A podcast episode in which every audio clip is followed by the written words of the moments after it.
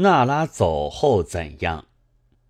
一九二二年十二月二十六日，在北京女子高等师范学校文艺会讲。我今天要讲的是娜拉走后怎样。易贝生是十九世纪后半叶的挪威的一个文人，他的著作除了几十首诗之外，其余都是剧本。这些剧本里面。有一时期是大抵含有社会问题的，世间也称作社会剧。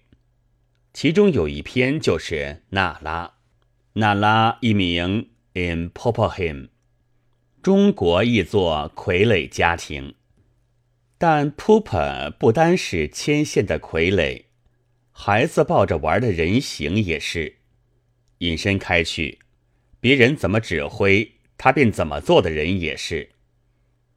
娜拉当初是满足的生活在所谓幸福的家庭里的，但是她竟觉悟了，自己是丈夫的傀儡，孩子们又是她的傀儡，她于是走了。只听得关门声，接着就是闭幕。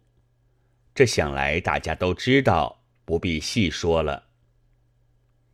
那拉要怎样才不走呢？或者说，易贝生自己有解答，就是 Difrophomia，海的女人。中国有人译作海上夫人的，这女人是已经结婚的了。然而先前有一个爱人在海的彼岸，一日突然寻来，叫她一同去。她便告知她的丈夫要和那外来人会面。临末，她的丈夫说。现在放你完全自由，走与不走，你能够自己选择，并且还要自己负责任。于是什么事全都改变，他就不走了。这样看来，娜拉倘也得到这样的自由，或者也便可以安住。但娜拉毕竟是走了的，走了以后怎样？易贝生并无解答，而且他已经死了。即使不死，他也不负解答的责任，因为易贝生是在作诗，不是为社会提出问题来，而且代为解答。就如黄莺一样，因为他自己要歌唱，所以他歌唱，不是要唱给人们听得有趣有益。易贝生是很不通世故的。相传在许多妇女们一同招待他的筵宴上，代表者起来致谢他做了傀儡家庭，将女性的自觉、解放这些事给人心以新的启示的时候，他却答道：“我写那篇却并不是这意思，我不过是作诗。”娜拉走后怎样？别人可是也发表过意见的。一个英国人曾做一篇戏剧，说一个新式的女子走出家庭，再也没有路走，终于堕落进了妓院了。还有一个中国人，我称他什么呢？上海文学家吧。说他所见的娜拉是和现译本不同。娜拉终于回来了。这样的本子可惜没有第二人看见，除非是易贝生自己寄给他的。但从事理上推想起来，娜拉或者也实在只有两条路：不是堕落，就是回来。因为如果一匹小鸟在笼子里固然不自由，而一出笼门。外面便又有鹰、有猫，以及别的什么东西之类。唐时已经关的麻痹了翅子，忘却了飞翔，也诚然是无路可以走。还有一条，就是饿死了。但饿死已经离开了生活，更无所谓问题，所以也不是什么路。人生最苦痛的是梦醒了无路可以走。做梦的人是幸福的，倘没有看出可走的路，最要紧的是不要去惊醒他。你看，唐朝的诗人李贺不是困顿了一世的吗？而他临死的时候，却对他的母亲说：“阿妈，上帝造成了白玉楼，叫我做文章落成去了。”这岂非明明是一个狂，一个梦？然而，一个小的和一个老的，一个老的和一个活的，死的高兴的死去，活的放心的活着。说狂和做梦，在这些时候便显得伟大。所以我想，假使寻不出路，我们所要的倒是梦。但是。万不可做将来的梦。阿尔智巴托夫曾经借了他所做的小说，质问过梦想将来的黄金世界的理想家，因为要造那世界，先唤起许多人来受苦。他说：“我们将黄金世界预约给他们的子孙了，可是有什么给他们自己呢？”有是有的，就是将来的希望，但代价也太大了。为了这希望，要使人怜悯了感觉，来更深切的感到自己的苦痛，叫起灵魂来目睹他自己的腐烂的尸骸。唯有说狂和做梦，这些时候便显得伟大。所以我想。假使寻不出路，我们所要的就是梦，但不要将来的梦，只要目前的梦。然而娜拉既然醒了，是很不容易回到梦境的，因此只得走。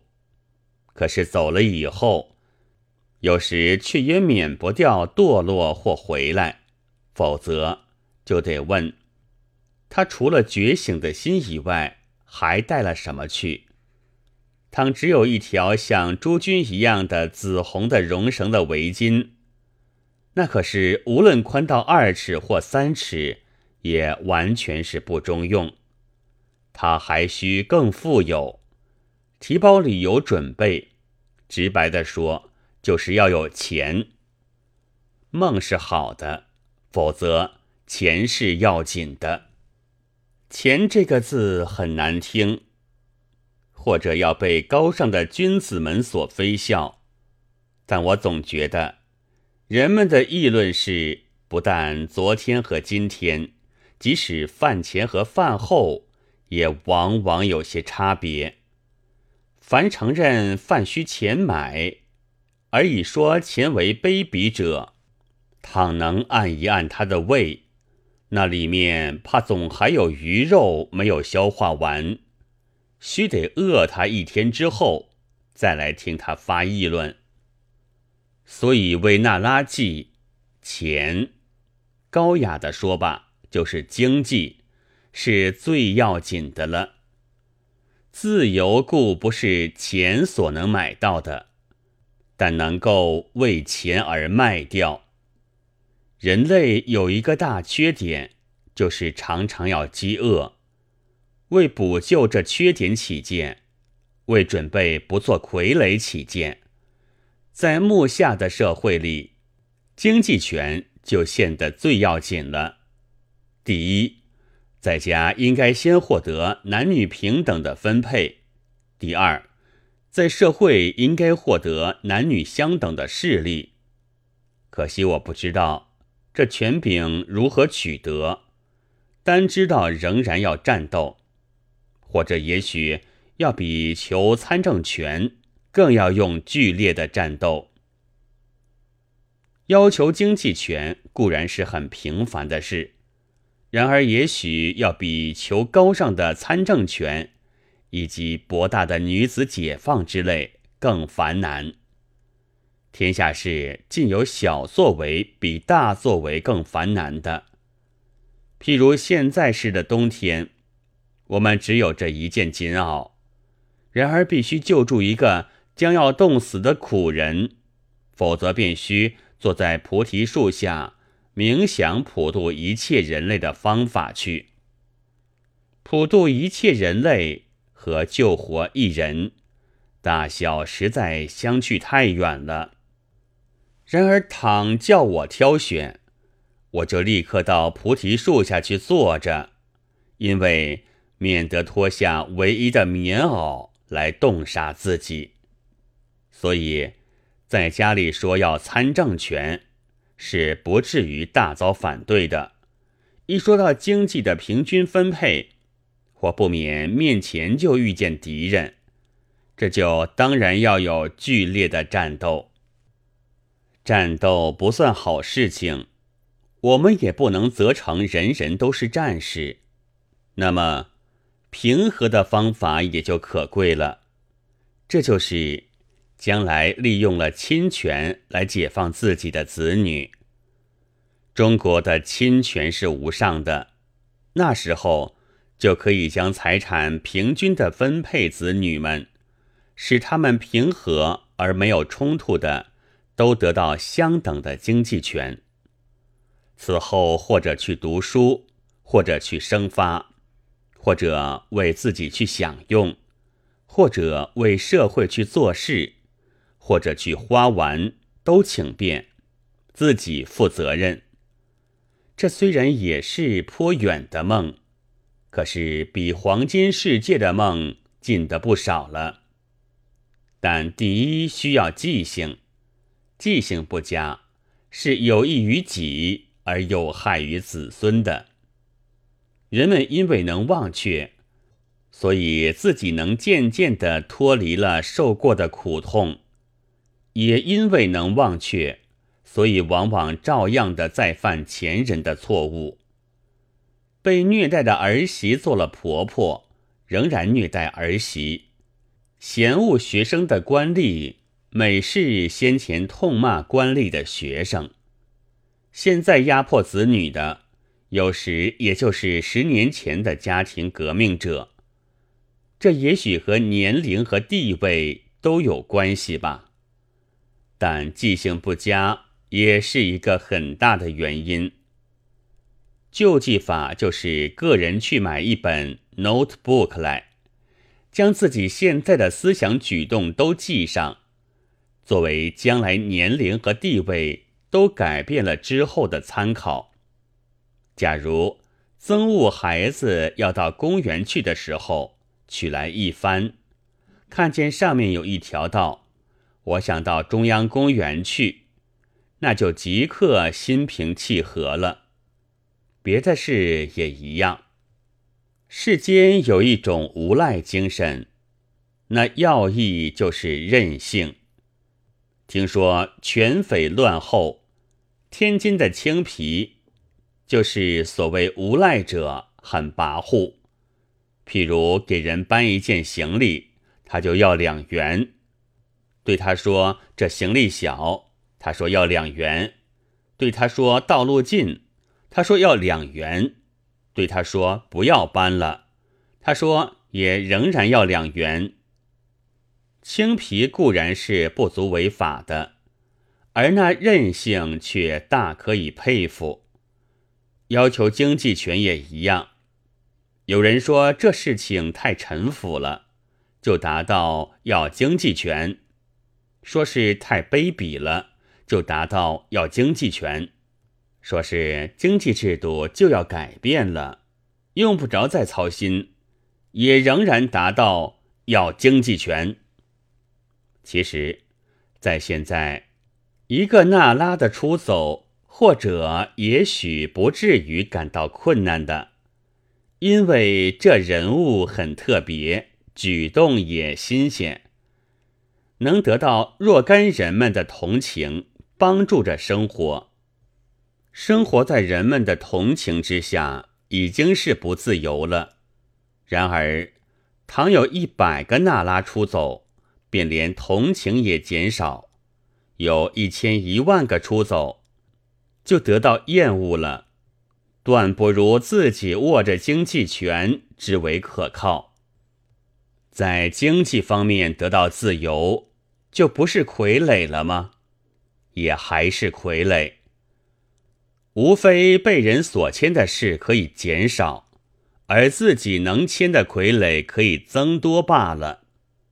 因为在现在的社会里，不但女人常做男人的傀儡，就是男人和男人、女人和女人也相互的做傀儡。男人也常做女人的傀儡，这绝不是几个女人取得经济权所能救的。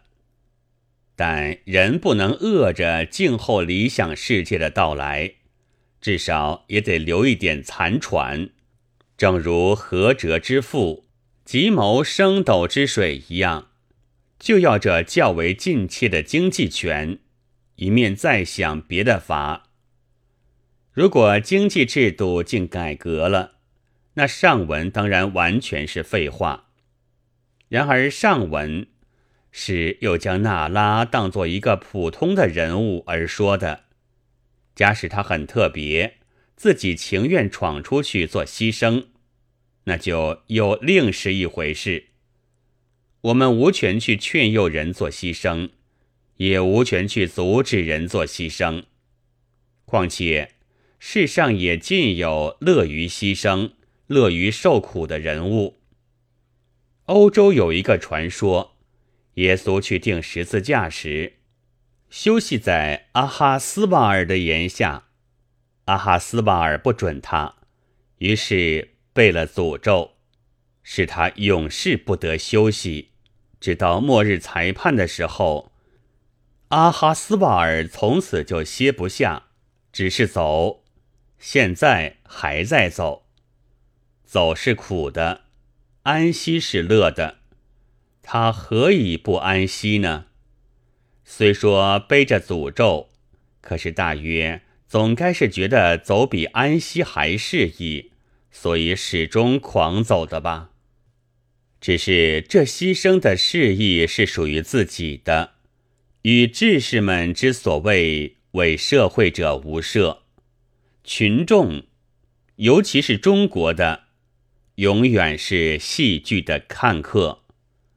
牺牲上场，如果显得慷慨，他们就看了悲壮剧；如果显得胡素，他们就看了滑稽剧。北京的羊肉铺前，常有几个人张着嘴看播羊，仿佛颇愉快。人的牺牲能给予他们的益处，也不过如此。而况事后走不几步。他们并这一点愉快也就忘却了。对于这样的群众，没有法，只好使他们无戏可看，倒是了救。正无需乎震撼一时的牺牲，不如深沉的任性的战斗。可惜中国太难改变了，即使搬动一张桌子，改装一个火炉，几乎也要血。而且，即使有了血，也未必一定能搬动、能改装。不是很大的鞭子打在背上，中国自己是不肯动弹的。我想，这鞭子总要来，好坏是别一问题，然而总要打到的。但是从哪里来，怎么的来，我也是不能确切的知道。我这演讲也就此完结了。